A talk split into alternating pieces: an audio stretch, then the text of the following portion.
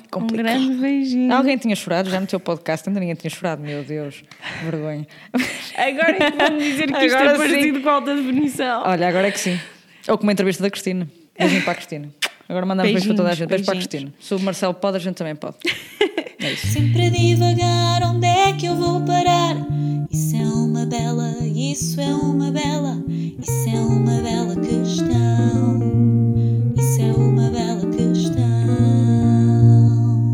bem-vindos ao podcast de Bela Questão. Eu sou a Amália Carvalho. Hoje trago uma convidada especial, a Carolina Figueiras, que já cá esteve anteriormente, é uma grande amiga minha e hoje vem cá falar comigo sobre um tema que eu acho que é extremamente interessante, que é como adaptarmos-nos a uma cultura diferente. Porquê? Porque a Carolina já viveu no Brasil.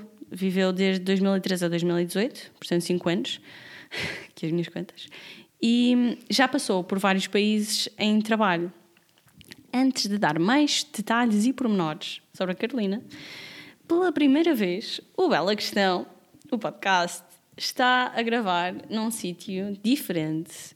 Estamos na casa Manuel Espregueira e Oliveira, em Viana do Castelo. Viana do Castelo é a cidade natal da Carolina. E eu tenho de agradecer imenso à doutora Alda por nos dar este espaço incrível onde nós estamos. Esta casa é lindíssima. É uma casa de turismo. Tem seis quartos, se não estou em erro, e é um espaço que, que foi reaproveitado, significa, aliás, reconstruído, e que tem aqui um ar eclético, tem um ar eh, que se respira Viana Castelo. Significa que temos aqui os trajes daqui da zona. O espaço está, está tão cuidado que está lindíssimo. É como se nós tivéssemos aqui uma casa do tempo dos reis, mas em ponto turístico e pequeno. Tem um ar eclético, aconchegante, lindíssimo. Tem um jardim espetacular, portanto é um sítio a visitar quando a visitar e ficar por noitar quando se vier a, a Viana do Castelo. Fica aqui o agradecimento e, e agora sim, agora sim, bem-vinda Muito obrigada. Carolina Figueiras. A Carolina estudou comigo. Nós, é, desde 2009, que já nos conhecemos, alô, way back. já lá vão uns aninhos e vejam só a quantidade de países que a Carolina já visitou em trabalho. Reino Unido, Irlanda, Malta, Brasil, Argentina, México, Colômbia, Turquia, Israel e Finlândia. Acima de tudo, a experiência no Brasil eu acho que foi muito desafiante, nós já falámos muito sobre isso, portanto posso dizê-lo, foi desafiante. e o que é que nós dúvida. vamos explorar aqui nesta conversa? É um bocado o desafio que é chegar a um país diferente, como viver lá, como nos adaptarmos à cultura. Por isso, íamos começar muito rapidamente, para que as pessoas também te conheçam melhor, por te apresentarmos. Antes de te pedir para tu dizeres quem é a Carolina Figueiras, referir que nós já temos um episódio juntas, Já temos um episódio juntas. que é Foi o o episódio número 20. episódio número 20, sobre um retiro de silêncio. Retiro silêncio muito divertido, aconselho. Muito divertido. Fica o convite para irem ouvir, se ainda não foram, o, o episódio número 20. Agora sim, Agora Carolina, olha, obrigada em primeiro lugar por teres aceito este desafio, este convite Obrigada por, pelo convite, antes de mais. e por partilhares connosco a tua experiência, porque é muito única. Então diz-nos, diz-nos assim em poucas palavras, quem é a Carolina Figueiras? Carolina é uma mulher curiosa que tem, tende a adaptar-se e tende a mudar tudo quando, quando não está bem. Não é, não é confortável, é bem. Quando não está bem, muda tudo. Desarruma a gaveta toda para começar a arrumar tudo outra vez. Portanto, eu diria que é por aí. Sou formada em comunicação, estudamos juntas, portanto, isto as pessoas já sabem sobre ti, portanto, sabem sobre mim também. Eh, atualmente estou a estudar gestão, sou gestora de projetos, eh, trabalho numa empresa eh, que cuida da terceira idade, do ponto de vista de equipamentos, de mobilidade, uma área giríssima, e gosto muito de música, És de Viana do Castelo? Sou de Viana do Já Castelo. tinha dito isso. eh, canto uns fadinhos de vez em quando, canto jazz, canto assim umas coisas. Tem uma voz lindíssima. Muito no final, acho que vamos, vamos já ter que cantei fazer no direto teu. Já Também. cantei no direto teu. Já cantou num Já direto. cantei no direto. Já fiz todo tipo de palermices. E dizer que ontem, ontem, e nós estamos aqui desde ontem, em Viana do verdade. Castelo, tivemos uma casa de fados e Temos a Carolina, que não cantava há 10 anos um fado, chegou, entrou e brilhou. Incrível. Na tua perspectiva, é que- mas muito obrigada. Não, sério. Como é, que, como é que tu decoras as letras? Eu acho isso um- de um fascínio inexplicável. Obrigada, amiga. És muito querida. Canta, cantas lindissimamente bem, mesmo, de, de coração. E tu sabes disso. Também já tiveste aulas de canto e por aí fora, não é? E, portanto, não chegaste à parte em que estiveste a morar no Brasil. Ainda não. Ah, então, estávamos no mestrado, não é? Tu tiraste um mestrado diferente do meu. Eu cheguei a certa altura no mestrado em que decidi que precisava de novos horizontes e decidi ir para fora. Ah, o feliz contemplado destino foi o Rio de Janeiro. Cheguei a pensar em Londres, na Bélgica, essas coisas, mas pensei Rio de Coco, samba, ta- Rio de Coco, estupidez. Água de coco, enganei. Água de coco. Rio de Coco também é bom. Muito bom. Água de coco. Depois eu, eu comecei a pesar aqui algumas prioridades, não é? Água de coco, pé na areia, contra o céu cinzento de Londres, o francês da Bélgica, essas Escolhas coisas todas. difíceis, portanto. Escolha difícil e eu pensei, bem, mal por mal, lá vou eu para o Brasil. Com todo um uh, uh, uh, uh, uh, esta parte podes cortar. Enquanto corta, mete só Enquanto corto, ponho isto direitinho outra vez que isto caiu, exato. Deixa-me lá pôr isto aqui direito. Oh, que bem que tu estás. Tudo jóia, está a correr muito bem, agora sim. Está direitinho? Agora sim. Agora está, não está? ah, Agora, temos sim. ritmo, não temos? Agora estou Ah, agora gostando. vai, agora sim, agora a situação está boa. Pronto. Hum, o que eu estava a dizer? Pronto, estamos a dizer das decisões, não é? Tive a, tive a tomar esta decisão difícil do céu cinzento de Londres, pé na areia, água de coco. difícil. Samba, carnaval. carnaval, essas coisas. E então, né, a gente teve que escolher. E aí eu escolhi, escolhi bem, né? E então Rio de Janeiro aí vamos nós. Hum, e foi a experiência mais enriquecedora da minha vida. E já lá vamos, tu não começas já por aí. Não. Ah, Mas pronto, mas foi, foi incrível. Dentro de todas os as esferas dessa experiência. E é isso que nós queremos descobrir. Tu conta-nos tudo. Tudo. A Quase. primeira coisa que eu gostava que tu nos contasses, tentares ir à memória de quando foi. Tu metes num avião, são quantas horas daqui lá?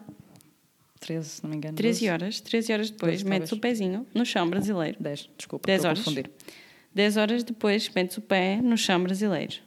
Consegues levar-nos à tua cabeça, à tua memória e dizer-nos o que é que te ocorreu naquela altura, quando finalmente desembarcas naquela que ia ser a tua nova vida, num país tão grande como o Brasil. O que é que, que, é que te passou pela cabeça? Ai, que boa essa pergunta. Ah, Lembro-me de estar sentado ao lado de um senhor velhinho no avião, que no início estava a ser muito simpático, depois começou a ficar profundamente chato e a falar imenso comigo. E eu só chorava, a certa altura. Comecei a pensar, a minha mãe, ai, meu padrasto, ai, minha irmã, ai, toda a gente, ai, minha tia, ai, meu Deus. Estavas muito longe, E, não é? e isso, e, e depois é engraçado, porque eu decido sair daqui numa altura em que a vida está ótima. Ou seja, a vida está ótima e eu vou-me embora. Isso, isso mesmo não costume. Uh, no momento em que eu desembarco, uh, primeiro, a primeira sensação que tive foi engraçadíssima, que é... Tenho que brincar com isto, que é a parolinha de Viana do Castelo.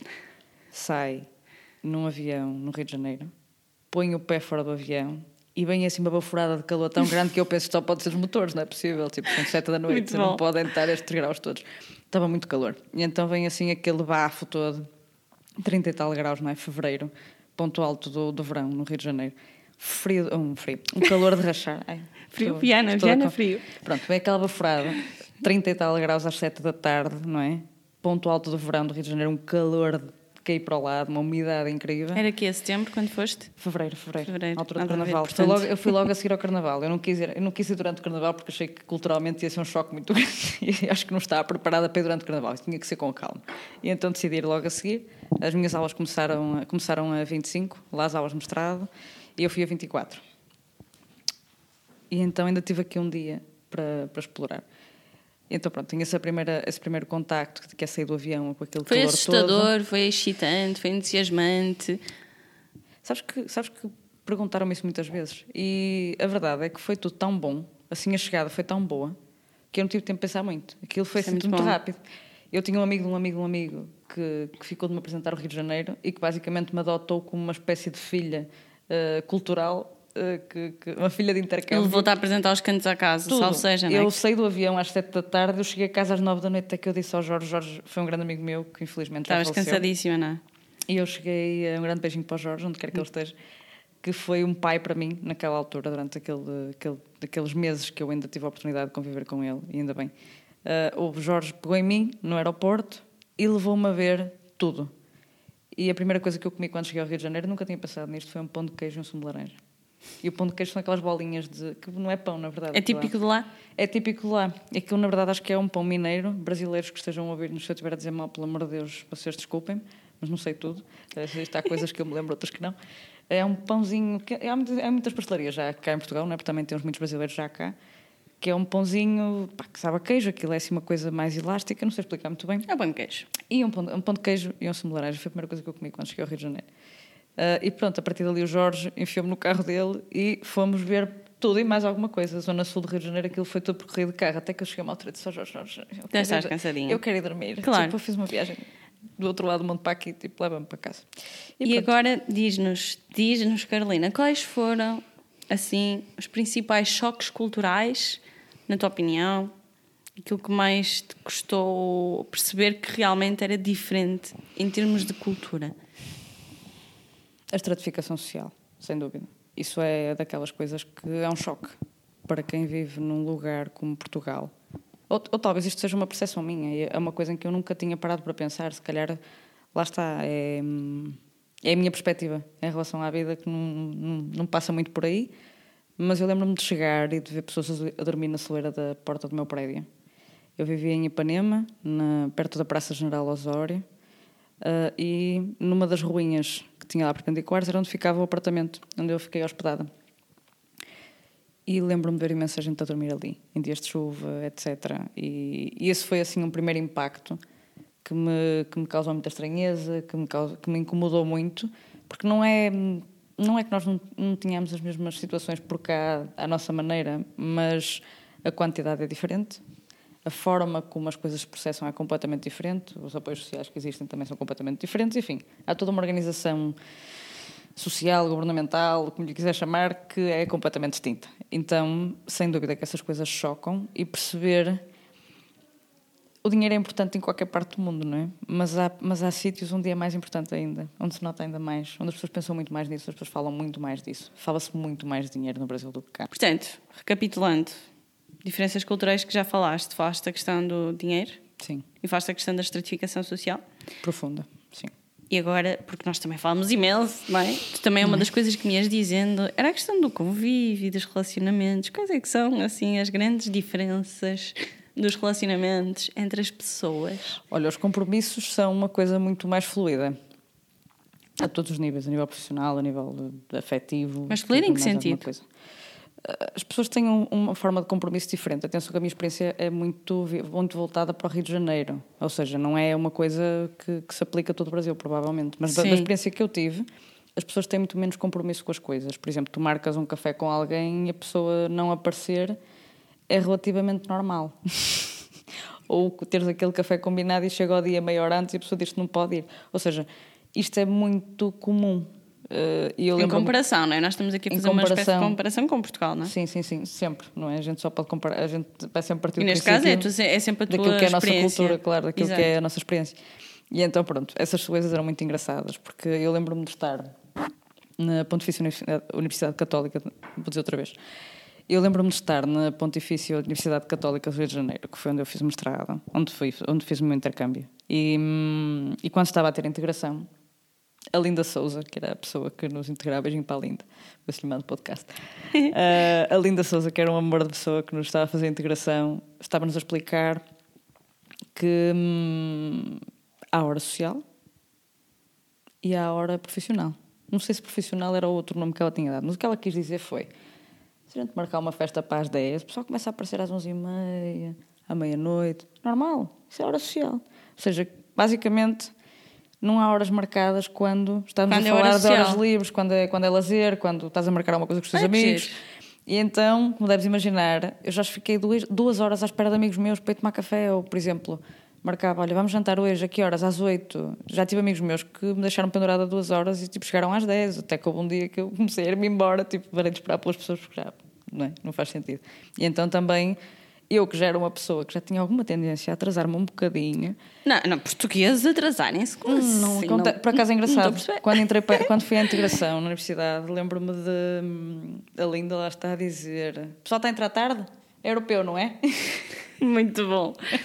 E depois tem uma coisa engraçada que é, no Brasil, todos os países têm um estereótipo. Ou seja, os brasileiros têm um estereótipo pronto, na ponta da língua para cada país. E isso é muito engraçado.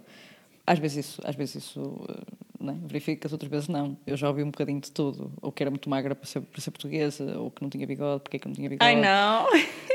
Todo tipo de coisas. É, é engraçado. Algumas são um bocado trágicas, outras são engraçadas, mas pronto, tentem sempre levar isso com, com bom sentido de humor, não é? Porque é a única forma. Um, e é giro, mas é uma característica dos brasileiros, pelo menos a experiência que eu tenho é que todos os países têm assim uma piadinha, têm uma piadinha pronta sempre, ou, ou porque somos gordos, ou que somos burros, ou que somos. Uh, lá está. Tu, tu vais ao Brasil e as pessoas contam-te aquela história do tenho horas, tenho, tenho. E, as pessoas, e realmente as pessoas acreditam que nós somos assim. Portanto, há aqui uma data de, de, de situações e de histórias que se contam sobre os portugueses que são muito engraçadas. Pronto, e a gente só se pode rir disso, porque é, é castiço.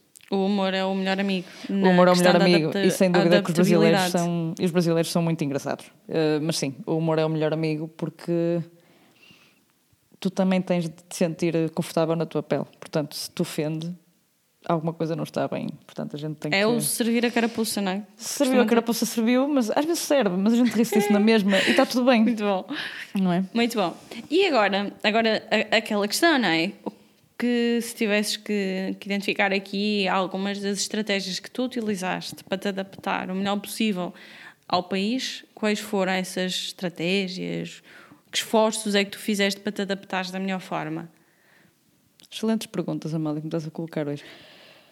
Olha, comparar, mas comparar em bom. Ou seja, comparar no sentido de perceber que é diferente, mas não comparar no sentido de esperar que o sítio de destino seja igual ou melhor à tua casa.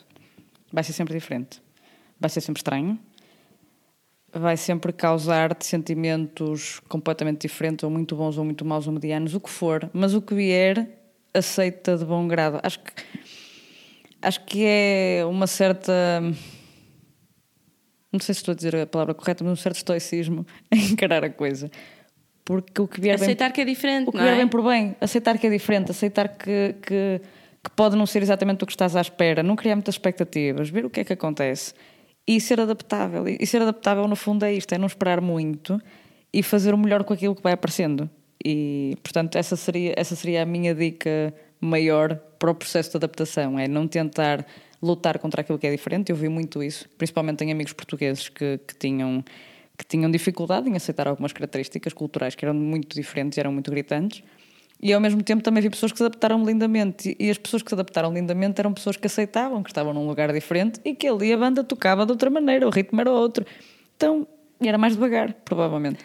Portanto, é isso, é, é aceitar isso.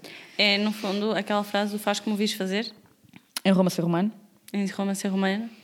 Eu, eu fui muito gozada pelos meus amigos portugueses por causa disso, porque eu trabalhava com comunicação, não é? Trabalhava, passei a trabalhar, depois eh, surgiu a oportunidade de ficar no Brasil e aí fiquei cinco anos felizes. Mas eu era muito gozada pelos meus amigos portugueses porque eu falava português do Brasil. Mas isso, isso não é uma das formas, não é? Tentarmos falar a língua e o idioma de, uma, de um país, eu acho que é, na minha opinião, uma das formas mais bonitas e puras de mostrar que se está a fazer um esforço Sem para dúvida. pertencer ou para conhecer ou para nos adaptarmos à cultura, não é? Sem dúvida. E, e às vezes os meus amigos perguntavam: Mas, mas tu falas português, tu és portuguesa, porquê é que falas português Brasil? E eu explicava-lhes: eh, português é parecido com espanhol, não é? Se eu falasse português em Espanha, eles entendiam, provavelmente. Se eu falasse devagarinho e com algum esforço. Aqui é a mesma coisa.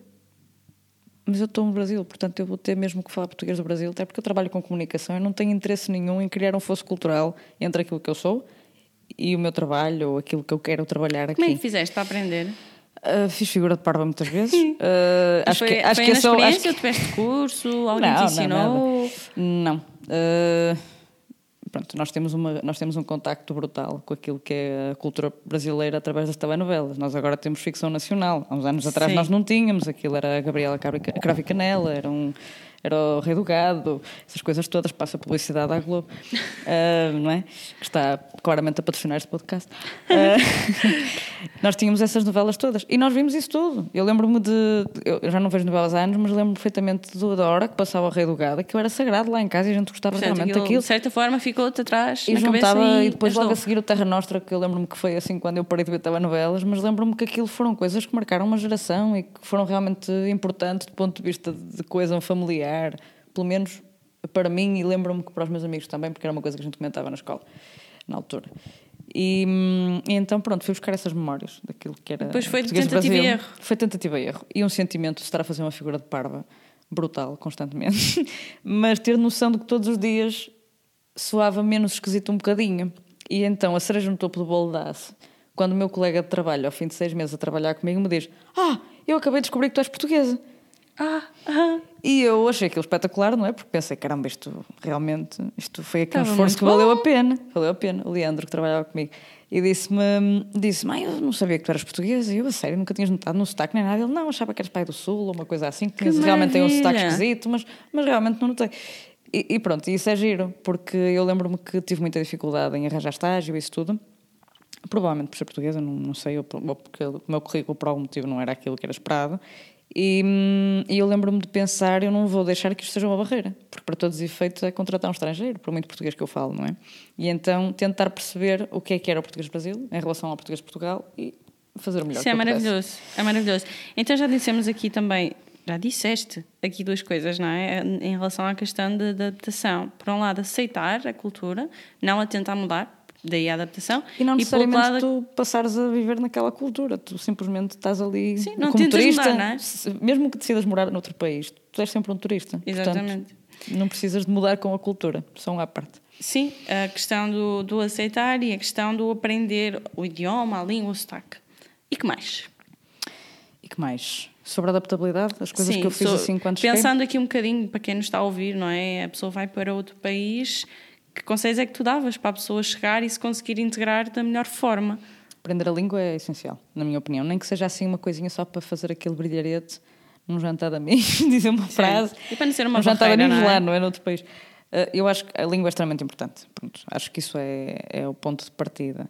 É claro que isso também depende muito daquilo que, que as pessoas pretendem que seja a sua estadia naquele país. Se for uma coisa de seis meses, se calhar eh, vale Exato. aprender o básico, Exato. aprender a pedir um café num café, não é? Não, não vai muito além disso.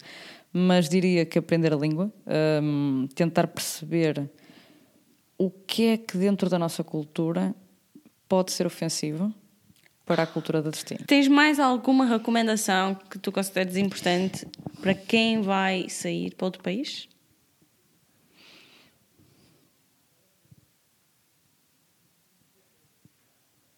Mente aberta, sempre. Vai haver coisas que nos vão chocar profundamente. Seja em que cultura for. E quando uma coisa nos choca, o que, o que é que fazemos com isso? Tentamos perceber da melhor forma. Tentamos procurar dar, dar algum tipo de significado àquilo. Acho eu. Pelo menos foi o que eu fiz. Uh, tentar dar significado às coisas de uma forma que não nos fira tanto. Ou que nos fira, mas que nos faça crescer de alguma forma. Acho que é por aí. Porque, porque vai haver coisas que nos vão incomodar, vai haver coisas que vão ser que vão chocar com os nossos valores diretamente. Que nos vão mudar ou que não nos vão mudar. Depende. Mas sim, há sempre, há sempre um choque. Agora, o que é que tu trazes na bagagem quando voltas para Portugal e pensas no que é que foi a tua experiência no Brasil? O que é que tu trouxeste do Brasil contigo? Mágoa. Estou a foi difícil, não te vou dizer que foi fácil, não foi. Hum, eu fui muito nova para lá, portanto, como deves imaginar, aquilo que, que se diz que é, foi muita porrada, não é? Porque uma pessoa sai daqui, uma miúda, cheia de preconceitos, cheia de ideias pré-definidas, achar que a vida vai ser sempre uma coisa cor-de-rosa, não é? Porque, hum, para todos os efeitos, eh, eu tenho uma estrutura familiar que sempre me permitiu ter bastante conforto, não me preocupar muito, de, de ter sempre quem, quem me ajudasse com isto e com aquilo. E de repente tu vais viver para o outro lado do mundo, nem que seja com um caráter temporário na tua cabeça naquela altura, porque ainda não tomaste uma decisão de ficar, e tu estás sozinho, e só te tens a ti, só te tens a ti mesmo. E, e essa perspectiva de só te teres a ti mesmo, que no fundo é a coisa mais real que tu vais sentir para o resto da tua vida, porque só te tens a ti. Tudo o resto, tens pessoas que sem dúvida que estão na tua vida e que são a tua estrutura emocional, social, etc. Mas se espremeres bem, tu só te tens mesmo a ti mesmo. Portanto, ires viver para outro sítio sozinha é enfrentar essa realidade da forma mais dura que possas imaginar, para o bem e para o mal. Então, é isso. Uma lição. Sem dúvida, uma lição enorme. O que é que eu trago na bagagem? Uh, música incrível. Foi isso que me fez ir para o Brasil. Não vale a pena estar aqui a brincar com a água de coco e com o pé na areia. Eu sempre tive uma paixão assolapada por tudo o que era a cultura brasileira do ponto de vista musical. Achava aquilo uma coisa brutal. E vim, vim de lá a achar uma coisa ainda mais maravilhosa, porque realmente é um legado para a humanidade imensurável. Não, não, não, há palavras para descrever aquilo que é a música brasileira. É, é um mundo. Não, não, é só o chorinho, não é só o samba, não é só o pagode, que é ali uma, uma, uma variação do samba. Tens muito mais para além disso. E, e é, é, incrível. Há coisas muito boas que se fazem naquele lado do oceano. E, para além da música. Para além da música, as pessoas. A felicidade intrínseca dos brasileiros. A capacidade de fazer muito com pouco. Acho que é uma acho que isso caracteriza totalmente aquele povo. Eles têm a capacidade de pegar numa coisa muito pequenina e fazer uma coisa grandiosa e fazer de algo muito simples algo muito bom para toda a gente e de, de pegarem nas coisas mais simples e tirarem uma grande felicidade daquilo. Às vezes no dia seguinte não, não há estás conforto. a lembrar de um pormenor, aliás, dois. Dois? Eu tenho a certeza que também Digo isto com toda a confiança. Com toda a também convicção, mas também estás farta de ouvir histórias, não é? Então, Que é, tens criaste uma agência de comunicação, ou co-criaste, Sim, criei. A Wisemark.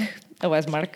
e participaste como profissional nos Jogos Olímpicos. Foram experiências No Rio de. Janeiro, portanto. Foram experiências muito rapidamente, porque eu tenho muitas questões para te Muitas, fazer. muitas, muitas. O que é que tu tiraste da criação de uma agência de comunicação no Brasil? Tu tiraste com tudo quando foste para lá. Eu o quê? Tiraste com tudo, Tirei coragem, com não é? tudo. Loucura também, muita, eh, né? Tu decides aos que é que 24 tu anos, vais abrir uma empresa. Aprendi que é muito bom trabalhar para os outros. e que dá muito menos trabalho e que provavelmente eh, tem, tem muitos menos riscos, não é? Ah, Em vez de, em vez de lutares pelos teus sonhos, lutares pelos sonhos dos outros, às vezes dá, dá, dá um conforto incrível. Eu estou a brincar, claro, mas eh, eu aprendi que, que eu tinha mais coragem do que conhecimento. E percebi claramente, muito rapidamente, o que é que me faltava aprender. E isso dá-nos uma humildade enorme. E então, nesse sentido, eh, aos 24 anos, ter a ideia louca de me virar para o Nuno Ribeiro, que, é, que foi meu sócio na altura, e dizer, vamos abrir uma agência, e o Nuno ser mais louco que eu ainda, e dizer, vamos, que já tinha mais 10 anos do que eu, já tinha dado para ter juízo, mas ouviu-me e, teve- e deu-me essa- deu-me esse suporte naquilo que era, que era a criação do Weismark, e assim o fizemos. Portanto, aprendi muita coisa. Trabalhaste com clientes e contas importantes. Diz? Trabalhaste com clientes e contas importantes. Gosto de pensar que sim, gosto de pensar que sim. Mas sabes que hum, é muito complicado porque aí eu começo a perceber o quão difícil é lidar com pessoas e o quão difícil é gerir clientes e o quão difícil é a minha relação com o dinheiro. De cobrar, por exemplo, as outras coisas, isso tudo. Isso é dificílimo. E, e- e eu fiquei também com a parte não só de, de gestão de marketing e comunicação, mas também um bocadinho com a parte burocrática e a parte de, de gestão de contas e financeira, e, enfim, toda uma complicação. Hoje em dia é uma coisa que eu gosto e faço no meu trabalho e adoro, mas na altura, com 24 anos, aquilo assustou-me um bocado, como deves imaginar, Mas, papelada cara, burocracia trouxe-te bagagem para o que fazes hoje, não é? Sem dúvida, sem dúvida. Foi uma experiência boa, sem dúvida alguma. E Jogos Olímpicos? Os Jogos Olímpicos foi a coisa mais difícil e espetacular que eu já fiz na minha vida. Uh, não seria quem sou hoje sem os Jogos Olímpicos, com todo o sangue, suor e lágrimas que isso implicou. Meu Deus, só de pensar. Mas foi, foi. Diz-nos só, qual é que foi a, profi- a profissão, a função que tu ocupaste? Uh, gestor de operações. Na E o que é que tu tinhas que fazer? Ai, tanta coisa. Uh, Mas era muito ligado ao recrutamento, não era? Também, teve uma parte de recrutamento, teve uma, teve- tinha uma parte muito forte de recursos humanos, ou pelo menos uma- um contacto com uma agência de recursos humanos, eh, que não tinha nada a ver com a minha carreira, não é? Eu fiz assim um, det, um Pois detour. é isso, é Eu conheci isso. uma pessoa que foi o Duarte, que, que quis pegar em mim para esse projeto e eu não tinha sequer background profissional eh, dentro dessa, dessa área, mas o, o Duarte achou que eu era a pessoa ideal para ali. Não para gestora de operações, mas na altura para coordenador. Depois a parte de, de subir um degrau A questão veio, é o que é que tu posterior aprendeste? O que é que tu aprendeste com essa experiência? aprendi que aprendi a ser mais gentil. Isto, este é, esse é o grande ensinamento. Ah, isto isto não, vai, não vai a lado nenhum quando tu pedes as coisas porque tem que ser e porque tem que se fazer e porque é, é a tua obrigação, é o teu trabalho. Não, não isto, vai lá, isto só vai lá com, com, com amor e festinhas. Não, não, é. não vai lá de outra forma. E. hum, Consegues lembrar de um episódio em que isso tenha acontecido? Ai, consigo, consigo. Ah, consigo. Nós tínhamos. um- Não vou falar muito sobre essa, essa parte porque são questões empresariais também, não bem aqui à baila, mas vamos imaginar que nós temos ali uma, uma parte da empresa que está a funcionar lindamente, tudo bonito, tudo impecável e tal, não sei o quê, mas o sítio onde o dinheiro entra não funciona. Ok. E então está toda a gente super feliz porque está tudo a funcionar e não sei o quê, mas a parte onde o dinheiro entra não está a funcionar. E a pessoa que é responsável por isso eh, não está a ver isso e está toda contente porque aquilo está a funcionar muito bem. E, e essa é a altura em que eu estou a olhar de fora e digo: gente, mas como é que é? Isto não está. E, e- e às vezes tu não tens a forma mais fofa de dizer as coisas. Eu costumo dizer que, hum, que eu já fui uma pessoa assim um bocado execrável de trabalhar. Já, já, é verdade. E nessa altura foste tinha- execrável e depois é tiveste tipo- de ser gentil, é isso? Tu, tu já me conheces há anos suficientes para saberes que eu tenho um feitio terrível. Mas é, é o que é, não é? A gente tem que se aceitar como é. Ah, tem que melhorar. É todos os dias melhorar um bocadinho. Uh, tem mau feitio, não é? E então, pronto, eu lembro-me de. Eu não de estou ser... a contrariar porque não é preciso. Não é preciso, não é? naturalmente, Naturalmente não é o que é. Uma pessoa que se manda para o Brasil, que tenta abrir uma agência, que participa nos Jogos Olímpicos. Tem que ter muito mau que feitio. Canta, Só pode que entretanto está ligado a projetos de música. Tem tudo menos mal feitio. Mas adiante, que isto já vai longo e nós ainda temos muitas belas questões. Sim, mas hum, eu lembro-me que, que às vezes era um pouco cáustica a falar com as pessoas. E depois E qual foi o momento do clique? eu lembro-me que eu via muitas vezes as pessoas dizerem que eu era muito. Como é que era? Tu és muito direta para o Brasil. Tens de pôr mais borboletas, umas flores e não sei o quê. Mas eu entendo, isso é uma questão portuguesa, porque todos os portugueses que eu conheço são assim, são os brotos e não sei o quê. Mas realmente, eh, quando eu- dá-me dá-me o clique quando eu vou quando eu, eh, eu acabo de trabalhar nos Jogos Olímpicos e eventualmente venho a ter uma experiência profissional daquelas de matar, de acabar com quem tu és, sabes? De, de- de ambiente que, tu- que é bastante questionável em ambiente muitas tóxico. coisas, muito tóxico. E tu pensas, epá, será que eu também já contribuí para qualquer coisa deste género? E por- porque às vezes a gente não faz essa catarse e é muito importante. Ah, e, e olha, e, não sei se paguei por alguma coisa que eu tenha feito de mal. Não faço ideia. Gosto de pensar que não, gosto de pensar que foi azar. Mas, mas, mas realmente dá-se um clique. dá- dá- foi uma grande lição, é assim, foi terrível. E os meus colegas ah, dessa altura que partilharam esse sentimento comigo, que foi, foi uma altura muito complicada da nossa vida, sem dúvida. Uh, tenho a certeza que, que, que foi uma lição muito grande para eles também, porque realmente há uma lição de humildade muito grande que se dá quando tu tens a oportunidade de perceber o outro lado e de lidar com, com aquilo que eventualmente se calhar foste. Isso é, é, é uma aprendizagem de caráter. Há aqui uma questão importante, que é, eu sou Toastmaster desde 2016 e, uh, e no Toastmasters falamos muito de comunicação e liderança. E eu percebo que não há liderança se tu não fores uma pessoa inspiradora para os outros. E ser uma pessoa inspiradora para os outros não passa por tu teres péssimo feitio e seres uma pessoa ranhosa, execrável e falares mal com as pessoas ou ter, ser extremamente rígida. Não- Também não estou a dizer aqui que eu era uma víbora, não é isso, mas que realmente pá, podia ser um bocadinho mais fofinha, se calhar, e, e tentar perceber quais eram as motivações das pessoas ou o que é que as deixava mais contentes, o que é que as deixava mais tristes. E ser líder, eu acho que passa muito por aí, por ser, eh, por ser mais amável, no fundo, acho que, acho que se prende com isso. Mais uma experiência incrível que tu tiveste no Rio de Janeiro, na altura, entraste nos Toastmasters, que é algo que eu já referi no, no, no podcast pela questão que é de ter mais episódios sobre isso, porque é um, uma forma ou um, um meio que as pessoas têm ao dispor em qualquer cidade em Portugal, no mundo, que podem trabalhar a comunicação e liderança. Por isso, Toastmasters há de ser um novo tema. E é mais uma experiência que tu trazes do Brasil, tu não paraste Sim. quieta. Não. E, de- e é, e é devido aos Jogos Olímpicos, que é. Eu percebo que tenho de fazer formação, tenho de dar formação a uma quantidade absurda de pessoas e entro em pânico.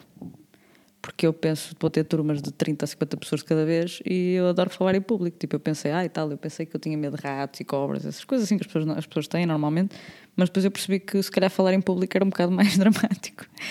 E, e fui pesquisar o que é que eu podia fazer em relação a isso e descobri o Toastmasters e E agora, antes de passarmos à fase das, pergun- das belas questões rápidas, Ok. que é uma nova etapa do podcast Bela Questão para os seus convidados, gostava de fazer mais uma questão sobre o que é que tu retiras de todas as viagens que tu fizeste a trabalho quando já estás em Portugal e nessa altura, só para dar um contexto, são viagens em negócio que exigiam poder de negociação.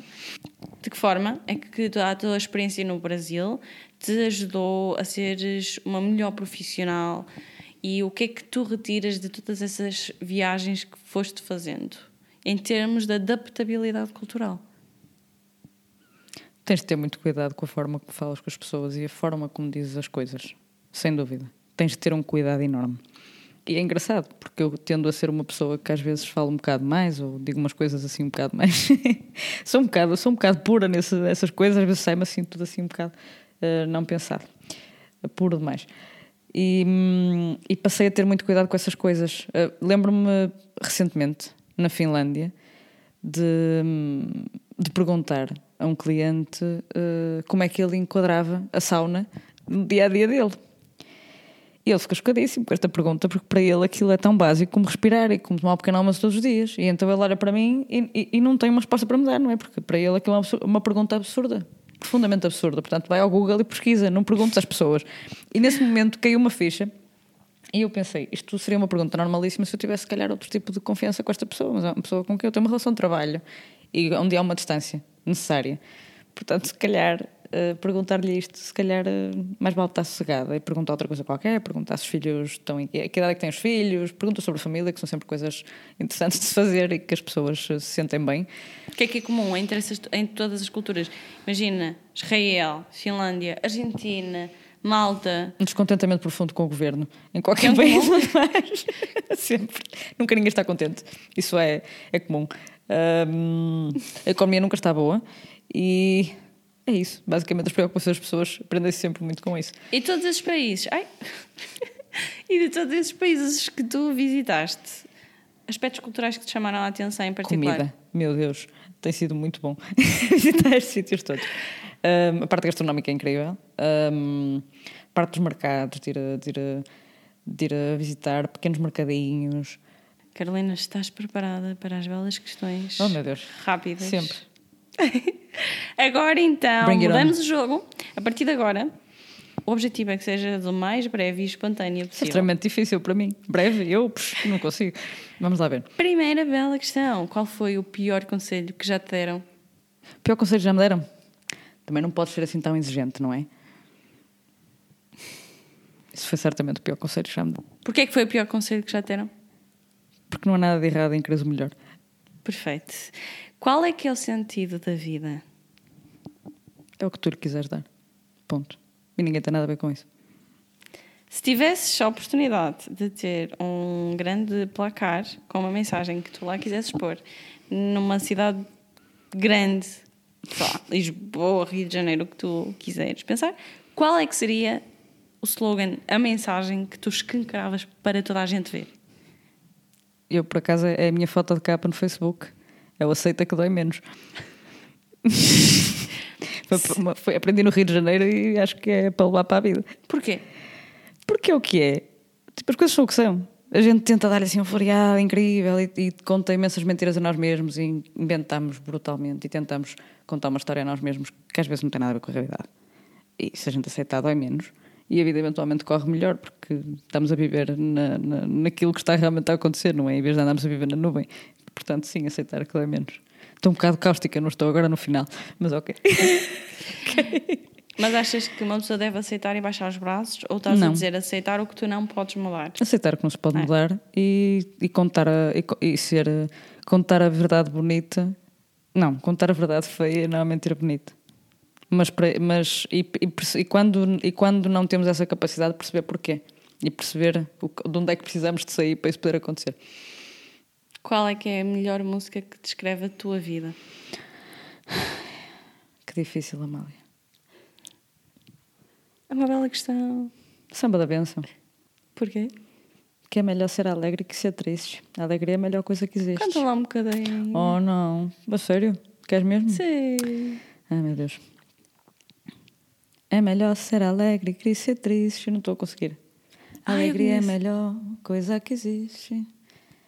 Não é esta a letra. É assim uma espécie de oração. Não é, não é esta um, a frase que é dita na música. É muito lindo. Mas Spotify, pessoal. Samba da benção é bom. É muito Excelente. É muito lindo. E se a tua vida fosse um filme, que nome lhe darias?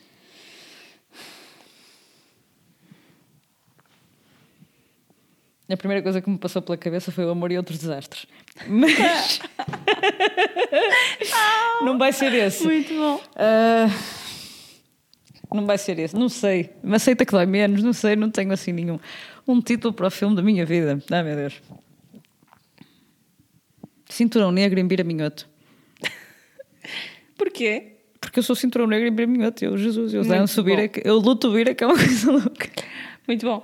Quem é que é o teu mentor? Ou quem são os teus mentores? Narcisa Dias no Toastmaster, beijinho para Narcisa. A minha avó, sem dúvida. Na vida, em tudo tudo o que é tudo que é coisa boa e em que uma pessoa tenha que pôr algum amor. A minha avó, sem dúvida. A minha mãe, a minha irmã, o meu padrasto, o meu pai, eh, os meus amigos. Toda, toda a gente que se dá comigo é mentor. Toda a gente com quem eu contacto é meu mentor, sem dúvida. Até as pessoas que me fazem mal. É toda a gente meu mentor. Toda a gente. Completa a frase. A emoção e a razão são. A emoção e a razão são duas coisas que andam constantemente à pancada, mas que eventualmente, quando se entendem, a vida é impecável. É isso.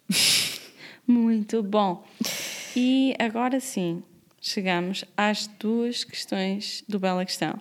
As duas questões finais. Costuma ser só uma, mas agora passaram a ser duas, que eu acho que são ambas muito enriquecedoras. Qual é a coisa que mais te orgulhas na tua vida? Ai, tu dizes-me sempre coisas tão complicadas, Amália, para eu responder, credo. As coisas que mais me orgulho na minha vida.